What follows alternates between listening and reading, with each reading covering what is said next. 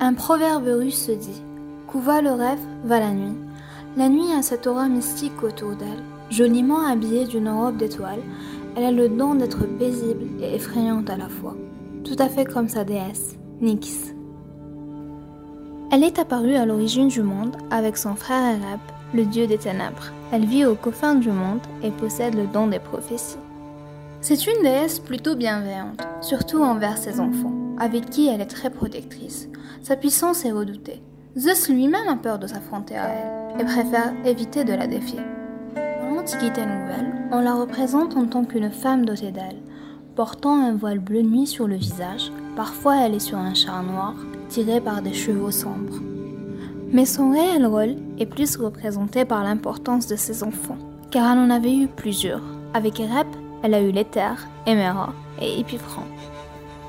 Ensuite, elle engendra les jumeaux, Tantos et Hypnos, puis Eris et Némésis, ainsi que les Hespérides. On disait aussi que les morts étaient ses filles. Finalement, Nyx vient nous rendre visite chaque soir, pour nous rappeler que la lumière ne serait rien sans les ténèbres, tout comme les ténèbres ne seraient rien sans la lumière.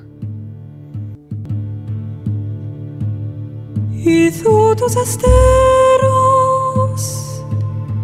y bodas